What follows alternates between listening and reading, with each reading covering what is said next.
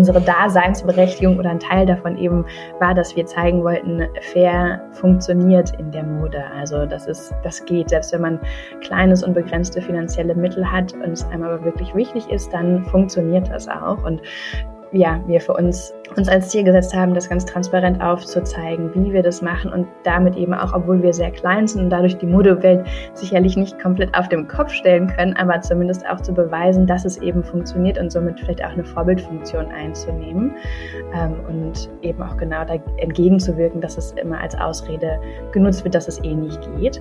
Und Jyoti bedeutet auch, das Hindi und bedeutet so viel wie wachsende kleine Flamme, so ein aufgehendes Licht. Also ist was sehr, sehr Positives und steht auf jeden Fall für Wachstum und Empowerment. Und dann haben wir ja das einfach sehr passend gefunden. Hallo und herzlich willkommen zum Podcast Fotografie für nachhaltige Marken. Mein Name ist Sophie Valentin, ich bin Fotografin und ich möchte den Wandel zu einer nachhaltigen Welt aktiv mitgestalten. Deshalb gibt es diesen Podcast, der zum einen eine Plattform bieten soll für Menschen, die einen nachhaltigen Weg eingeschlagen haben, der dich vielleicht sogar zu mehr Nachhaltigkeit inspiriert, der als Netzwerk dienen soll und der zum anderen Tipps und Inspirationen liefert, wie Fotografie als Kommunikationsmittel erfolgreich eingesetzt werden kann. Heute treffe ich Janine. Sie ist die Gründerin vom Label Joti und ich bin total begeistert von ihrer Geschichte, denn Janine hat vor 13 Jahren das Label nach einem Aufenthalt in Indien gegründet. Wie es dazu kam, erfährst du in der heutigen Folge.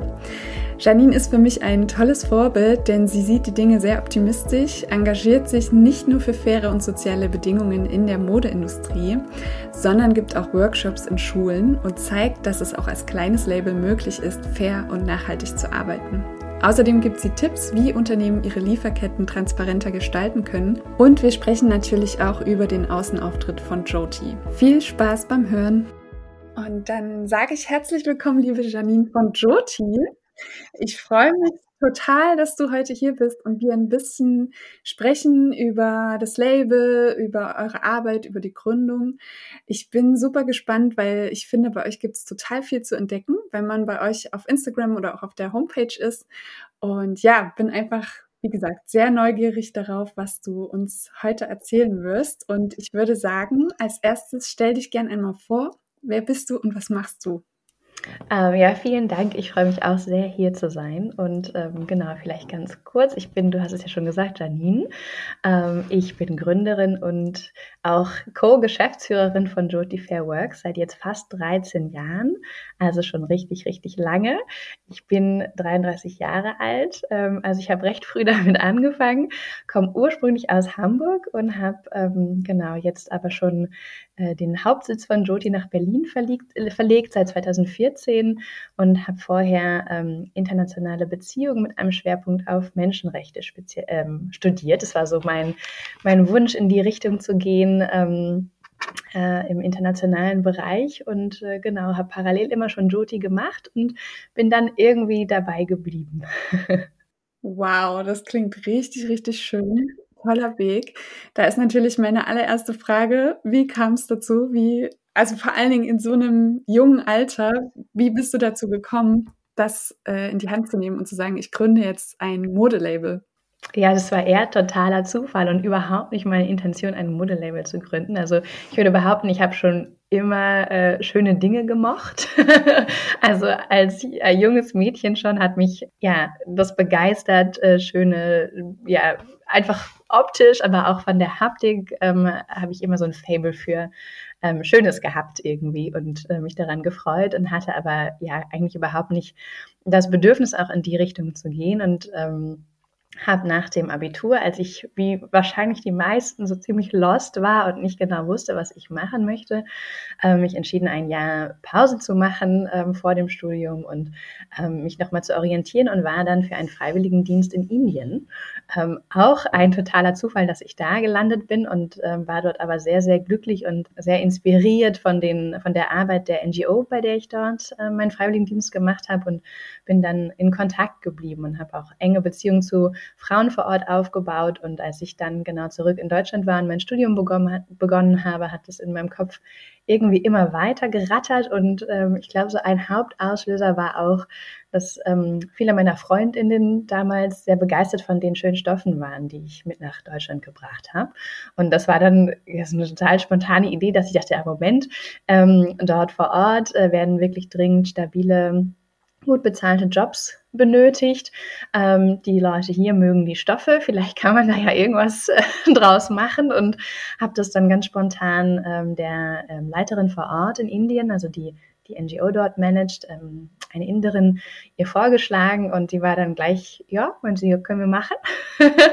Aber es war für mich eher so eine ganz vage Idee für die Zukunft, dass man vielleicht ja eben anfangen könnte, kleine Produkte zu nähen und sie hat es dann aber innerhalb von einer Woche direkt umgesetzt und, äh, und dann bin ich da nie wieder rausgekommen.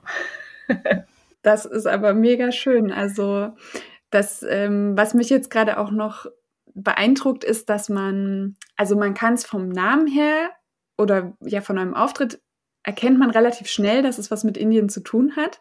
Aber ich finde zum Beispiel vom Design her ist es trotzdem sehr, ja, wie sagt man das? Also es ist sehr zeitlos trotzdem. Man erkennt schon, dass es so einen indischen Look hat, aber trotzdem ist es jetzt nicht so, weißt du, manchmal bringt man ja irgendwas aus dem Urlaub mit und kann es dann in Deutschland nicht tragen, weil man sich so denkt, das passt überhaupt nicht hierher.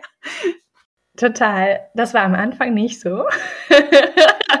Als wir gestartet haben, haben wir schon also diese wirklich sehr typisch indischen ähm, Stoffe mit Goldbordüre und was man sich so vorstellt, ähm, verarbeitet. Und es war auch am Anfang total gut so. Und äh, dann, genau, also im Laufe der Zeit habe ich mir auch überlegt, wo wollen wir damit hin. Ähm, und da war es dann eben ähm, ja gleich schnell klar, dass es super wichtig ist, dass wir ein zeitloses Design schaffen, was eben hier auf dem europäischen Markt gut funktioniert und aber trotzdem nicht so ganz diese indische Note auch verliert. Und die findet sich jetzt eben vor allen Dingen in den Stoffen wieder.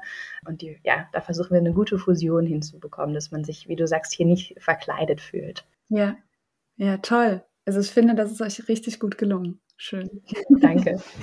ja, dann lass uns gerne einmal über den Namen sprechen. Wir haben es jetzt gerade im Vorgespräch kurz angesprochen. Ähm, man spricht es Jyoti aus. Und ja, kannst gerne erzählen, wie es dazu kam, wie ihr auf die Idee gekommen seid.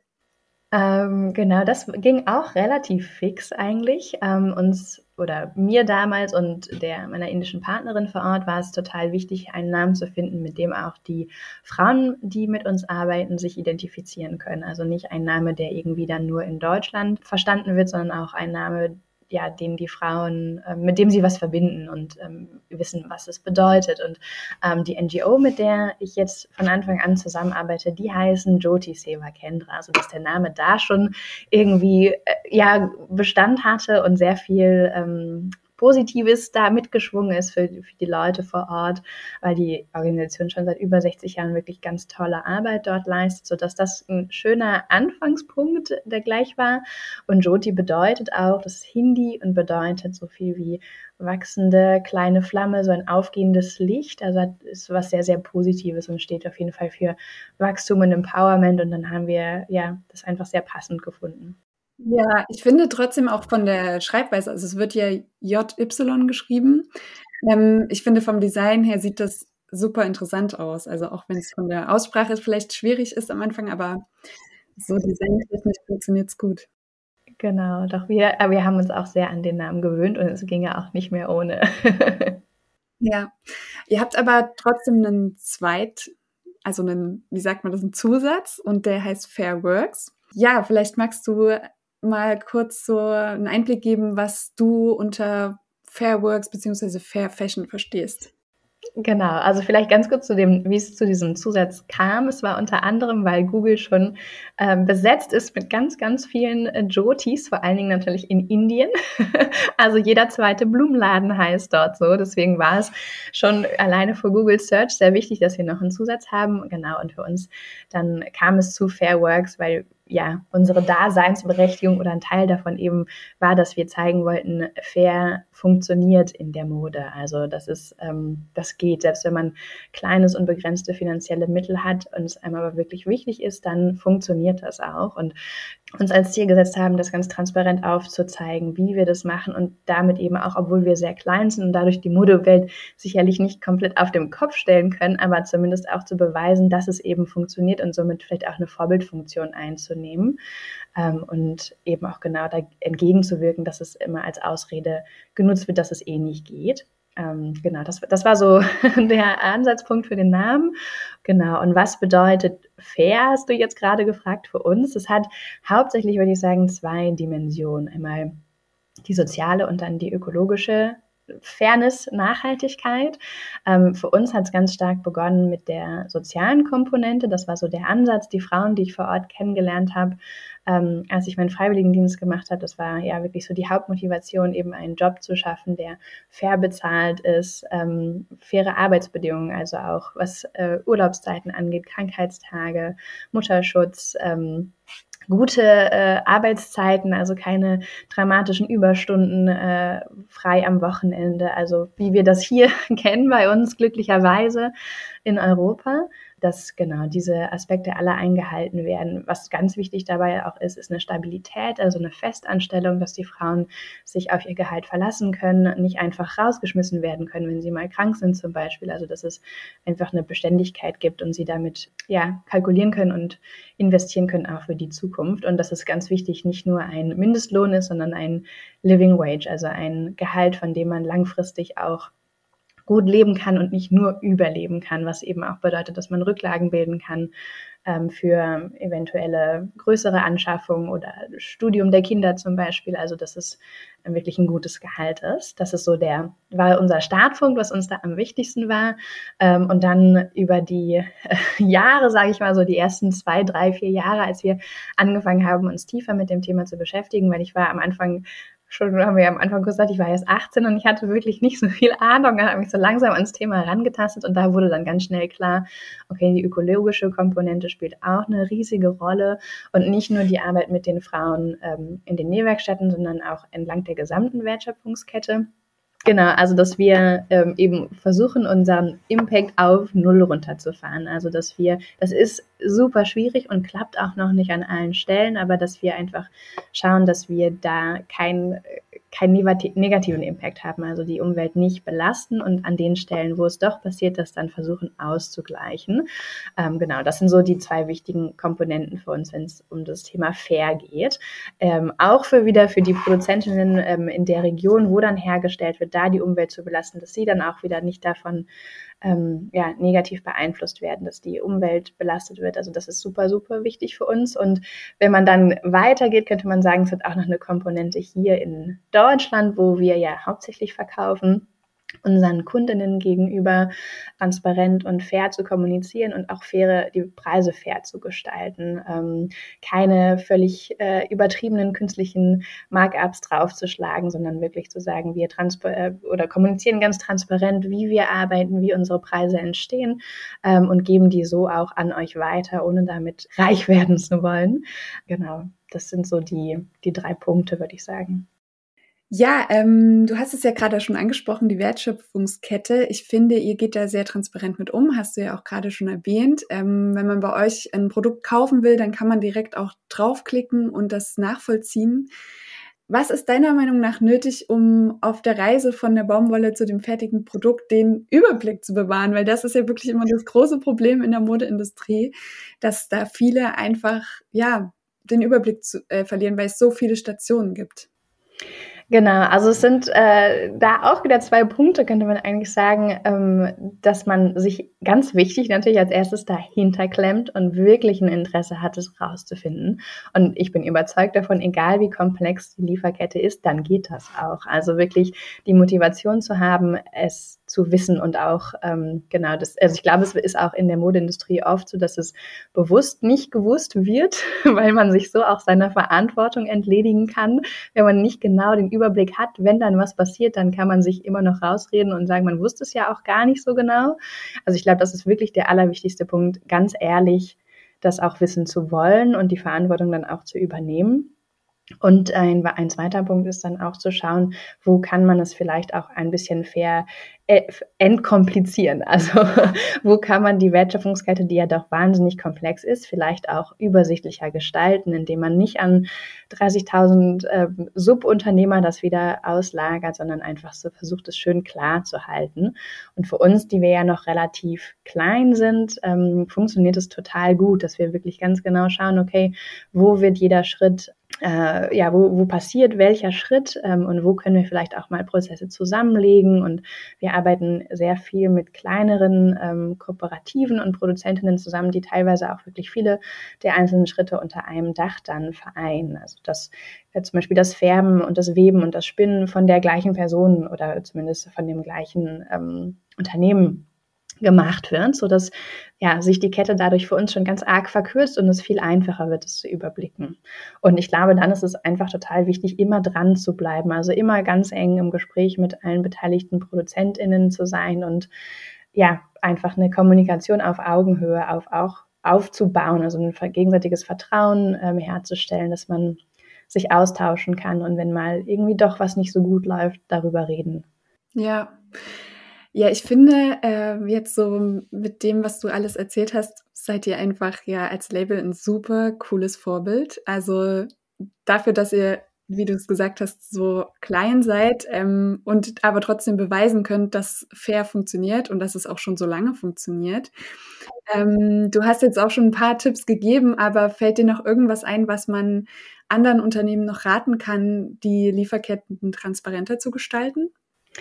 Genau, also ja, wie gesagt, erstmal überhaupt alles äh, dokumentieren, rausfinden. Ähm, und dann ist natürlich auch total wichtig zu sagen, transparent bedeutet ja auch nicht gleich fair. Transparenz, glaube ich, ist ein erster total wichtiger Punkt, um überhaupt mal äh, ja, die Schritte nachvollziehen zu können und dann im zweiten Schritt zu schauen, okay, wo läuft es denn da gut und wo läuft es auch noch nicht so gut. Ähm, ich habe das Gefühl, dass es oft ein bisschen verwechselt wird, Transparenz mit Fairness. Genau, dass man da drauf achtet, dann nicht einfach zu sagen, okay, jetzt wissen wir Bescheid, darauf ruhen wir uns jetzt aus, sondern dann eben auch zu gucken, wo man ähm, vielleicht auch durch den eigenen Einfluss, den man hat, durch die äh, ja, Macht, sage ich mal, die man als Produzent ja auch hat, dass man die auch richtig einsetzt und mit den Produzentinnen, ProduzentInnen darüber spricht, wo man Sachen vielleicht verbessern kann. Ja, worauf achtet ihr bei der Wahl eurer Partner, beziehungsweise ähm, worauf legt ihr da Wert in der Zusammenarbeit mit dem Team in Indien? Genau, also uns, ich, jetzt spreche ich erstmal über die tiefere Wertschöpfungskette, also nicht über die Nähwerkstätten, sondern alles, was davor passiert, den, der, die, der Baumwollanbau zum Beispiel, das Weben, das Färben, also all diese Prozesse, die vonstatten gehen, bevor der äh, Stoff bei uns in der Nähwerkstatt ankommt. Und bei der Wahl der Partnerin dort ist es uns total wichtig, einfach genau erstmal ein Gefühl füreinander zu bekommen, zu verstehen, was ist die Philosophie der PartnerInnen, wie stehen sie zu dem Thema Nachhaltigkeit und worauf da wirklich achten, ist vor allen Dingen auch mit kleineren ProduzentInnen zu arbeiten, bei denen alles sehr übersichtlich ist, wo wir die Leute persönlich kennenlernen können. Also das ist ein, einer der wichtigsten Aspekte für uns, dass wir, bevor wir eine Kooperation starten, uns kennenlernen und austauschen und die Werte einmal abchecken, ob das alles so passt äh, gegenseitig und dann auch wirklich zu wissen, wer sind die beteiligten Personen, die am Ende auch die Arbeit ausführen. Also nicht nur vielleicht da den, den Manager oder die Managerin zu sprechen, sondern auch die Leute kennenzulernen, die wirklich dann den tatsächlichen Prozess durchführen. Und da genau die, die Verbindung zu haben, in Kommunikation zu sein und äh, dadurch das Gefühl haben zu können, ja, da, da wird auch nichts unterm Tisch doch wieder dann rumgeschoben, ähm, das ist für uns total wichtig. Und wenn das alles passt, ähm, dann funktioniert das eigentlich wirklich gut. Und was dann super schön ist, wir haben zum Beispiel auch wirklich ganz kleine Produzentinnen, die im Familienbetrieb arbeiten, wo wir wissen, okay, das ist Kanti zum Beispiel. Ähm, er webt den Stoff und das Konto ähm, läuft auf seinen Namen. Er webt ihn fertig, er sagt uns Bescheid, er nennt uns den Preis und wir überweisen direkt auf sein Konto, sodass es da ja überhaupt keine Chance gibt, dass er da irgendwie ausgebeutet wird, wenn dann, weil er seine Preise zu niedrig setzt, selbst verschuldet. Aber genau, das ist so ein, ein wichtiger Aspekt für uns, einfach die Leute wirklich gut zu kennen, die tatsächlich die Arbeit machen. Ja. Wie oft bist du so vor Ort? Also du meintest ja auch vorhin, du hast Familie. Ähm, wie vereinst du das dann? Also ich war ähm, nach äh, Gründungsjahr 2010 eigentlich mindestens einmal im Jahr, manchmal sogar zweimal im Jahr dort, weil genau uns eben dieser persönliche Aspekt total wichtig ist. Einmal mit den Näheren, die wir ja tatsächlich auch direkt selber anstellen. Also unsere Nähwerkstätte laufen über uns ähm, und die Näheren sind auch direkt bei uns angestellt und gar nicht über irgendjemand Dritten. Ähm, also das war schon total wichtig, da viel vor Ort zu sein und auch mit den Frauen gemeinsam zu schauen, was sind denn faire Arbeitsbedingungen für euch und wie passt es zu eurer Lebenssituation, aber eben auch die Stoffproduzentinnen gut zu kennen. Und ja, da war das am Anfang schon wirklich wichtig, auch viel vor Ort zu sein. Es war auch alles viel weniger digital als heute natürlich. Also damals ähm, hatte man schon Glück, wenn, wenn man SMS schreiben konnte. Das ist jetzt natürlich alles viel, viel einfacher geworden. Ähm, genau, und jetzt äh, war ich dann tatsächlich auch länger nicht mehr dort durch Corona. Ähm, das war in Indien ja auch wirklich sehr dramatisch. Das war ja auch groß in den Medien. Ich glaube, das haben alle gut mitbekommen. Ähm, das war wirklich sehr problematisch und wir konnten auch lange nicht hinreisen. Ähm, jetzt war ich aber zum ersten Mal vor drei Wochen wieder da. Also im vor zwei im Januar. Gerade wiedergekommen. Das hat sehr gut getan, mal wieder mit allen persönlich einzuchecken und ähm, genau wieder vor Ort zu sein.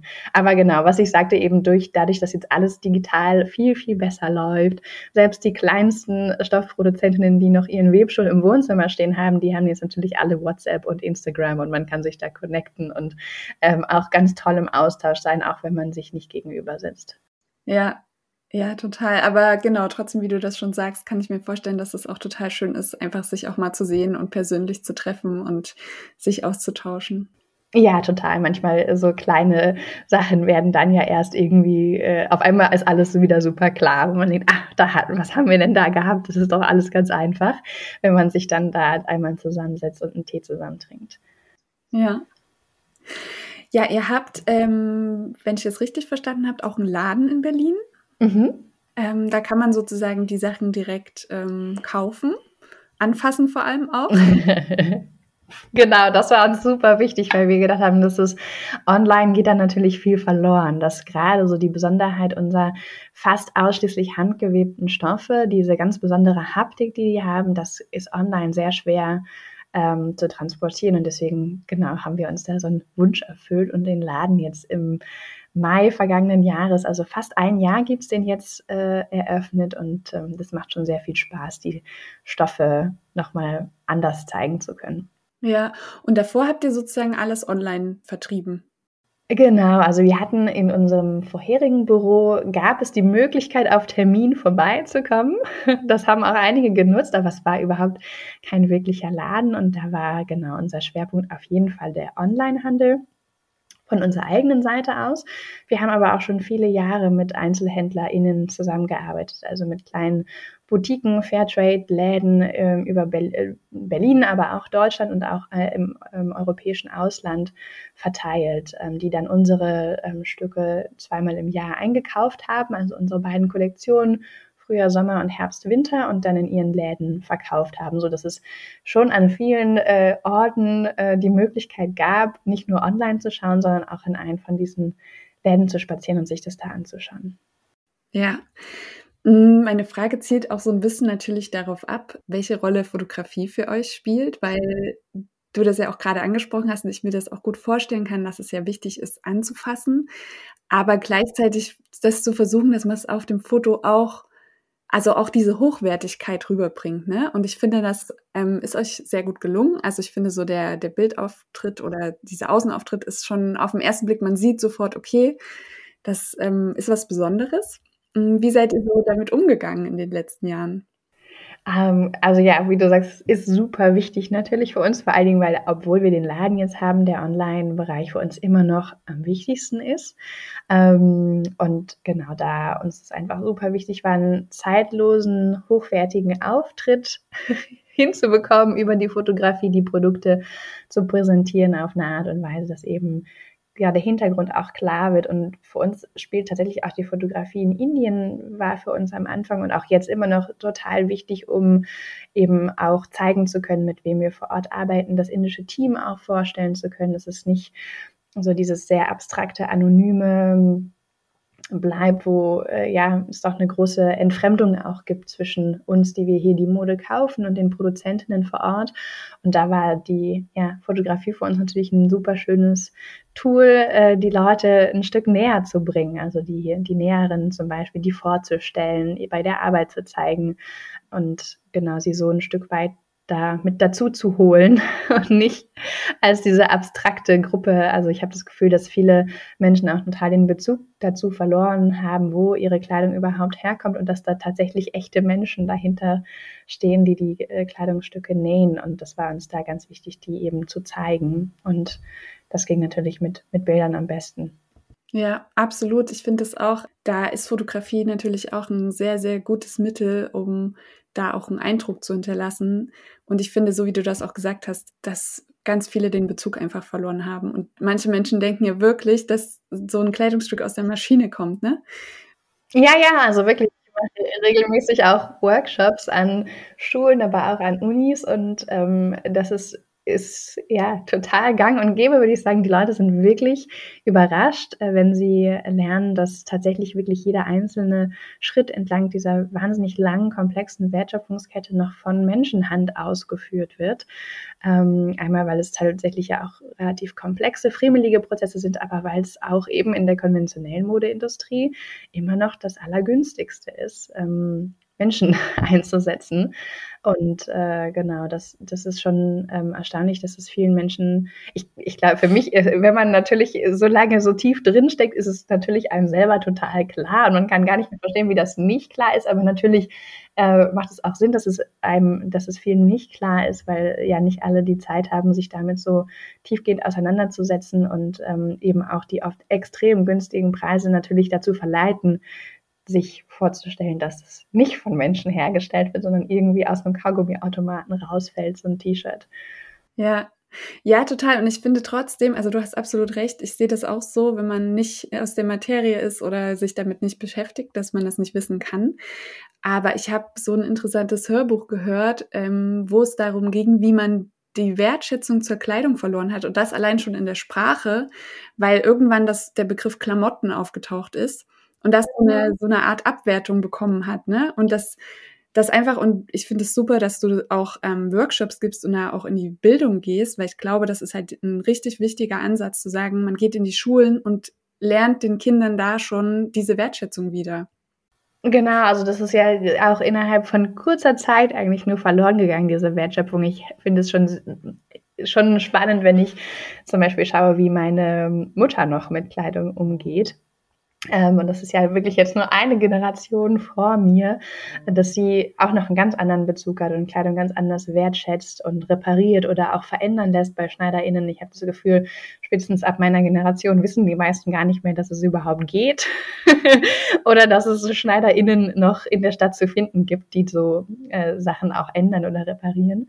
Und wenn man dann noch eine Generation weiter zurückgeht zu meiner Oma, da sieht man, dass Kleidung einfach ganz, ganz anders konsumiert wurde. Also wirklich als ein Gut, was wertgeschätzt wurde und auch getragen wurde, bis es komplett auseinanderfällt und ähm, für bestimmte Anlässe bestimmte Kleider gab, die aber dann auch immer wieder getragen wurden und auch viele ähm, in den Generationen ja auch wirklich selber noch sehr gut nähen können und dadurch auch alleine schon verstehen, was es bedeutet und wie viel Arbeit es ist, so ein Kleidungsstück zu fertigen.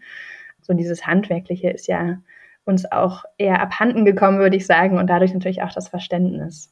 Ja, absolut. Ja, Janine, vielen, vielen Dank für diesen tollen Einblick ähm, und diese kleine Reise nach Indien. das war mega spannend und interessant, dir zuzuhören. Äh, wenn du noch irgendwas auf dem Herzen hast, was du gerne noch mitgeben möchtest, dann wäre jetzt dieser Moment. ich würde sagen, total wichtig bei Mode, bei fairer und nachhaltiger Mode ist, dass man da, wie glaube ich, bei ganz vielen Themen auch mit Spaß rangeht und nicht nur mit furchtbar schlechtem Gewissen und gleich so einer ah, ich glaube, das führt eher immer dazu, dass man sich vielleicht dann doch wieder davon abwendet, wenn es so was Negatives bekommt und man irgendwie ja mit einem schlechten Gewissen rangeht, sondern dass man sich, wenn man das nicht eh schon macht und sich erst beginnen möchte, damit auseinanderzusetzen, einfach wirklich mit viel Freude daran geht und auch nicht zu streng mit sich selber ist und genau auch versteht, dass faire Mode nicht nur bedeutet, faire Stücke einzukaufen, die fair produziert wurden, sondern ähm, auch zu schauen, was hat man im Kleiderschrank schon, wie oft trägt man das, was kann man vielleicht auch gebraucht bekommen, was kann man tauschen mit äh, Menschen, denen Sachen nicht mehr passen oder gefallen. Also das ist etwas, was mir in den Workshops auch ganz viel begegnet, dass es das große Vorurteil noch gibt, dass faire Mode auch etwas ist, was man sich leisten können muss. Und natürlich kostet fair hergestellte Mode mehr. Aber ich glaube, gerade bei Mode ist das Schöne, dass es da total um Prioritäten geht. Und wir eben auf, einem, auf eine Art und Weise Mode jetzt konsumieren, die die so gar nicht stattfinden muss. Also, dass man sich ständig was Neues kauft, für jeden Anlass was Neues, das, das braucht man ja gar nicht. Also die, die Menge an Kleidungsstücken, die wir alle so im Kleiderschrank haben, ist ja völlig übertrieben, würde ich sagen, im Durchschnitt. Und wenn man ähm, einfach schaut, da bewusster ranzugehen und vor allen Dingen auch weniger zu konsumieren, ich glaube, das ist der mit der wichtigste Punkt. Ähm, und dann äh, Geld vielleicht in hochwertigere Stücke zu stecken, dann bin ich mir ziemlich sicher, dass man am Ende sogar weniger bezahlt, als wenn man regelmäßig äh, bei großen Fast-Fashion-Ketten einkaufen geht, wo die Qualität eben auch nicht so gut ist und Stücke nicht lange halten. Also ja, das wäre vielleicht noch sowas, dass ich ja, das Gefühl habe, das ist wirklich das Tolle an Mode. Das ist natürlich zum Beispiel ganz anders als bei Lebensmitteln, wenn man sagt, man möchte jetzt nur noch ähm, ökologisch angebaute Lebensmittel äh, konsumieren, das ist dann schon deutlich schwieriger, wenn man ähm, nicht das ausreichende Budget hat, weil man muss jeden Tag eine bestimmte Menge an Essen zu sich nehmen. Ähm, und bei Kleidung ist es aber eben nicht so. Da kann man wirklich gut auch reduzieren und darüber schon ganz viel erreichen. Ja, total. Ich freue mich ganz sehr über diesen Optimismus und dieses Positive daran. Das ja, habe ich auch schon anders erlebt, dass Menschen da auch sehr negativ mit umgehen. Von daher vielen, vielen Dank. Und ja, ich wünsche euch alles, alles Gute für die Zukunft. Ich bin gespannt, wie euer Weg weitergeht. Und ja, herzlichen Dank nochmal, dass du da warst. Gerne. Danke für die Einladung und dir auch alles Gute. Wenn dir die Folge gefallen hat und du das gut findest, was du hörst, dann freue ich mich natürlich sehr, wenn du den Podcast teilst auf Instagram, bei LinkedIn oder einfach mit deinen Lieblingsmenschen. Das hilft vor allem den Menschen weiter, die sich für eine bessere Zukunft einsetzen, um so mehr Sichtbarkeit zu erhalten. Und es verbindet und schafft ein Netzwerk, das meiner Meinung nach einfach sehr essentiell ist. Außerdem freue ich mich immer sehr über Feedback und lade dich deshalb ein, jederzeit deine Gedanken, Erkenntnisse und Inspiration mit mir zu teilen. Schreib mir dazu am besten gern einfach eine Nachricht auf Instagram oder per Mail. Wir hören uns nächste Woche wieder, wenn du möchtest und bis dahin eine gute Zeit.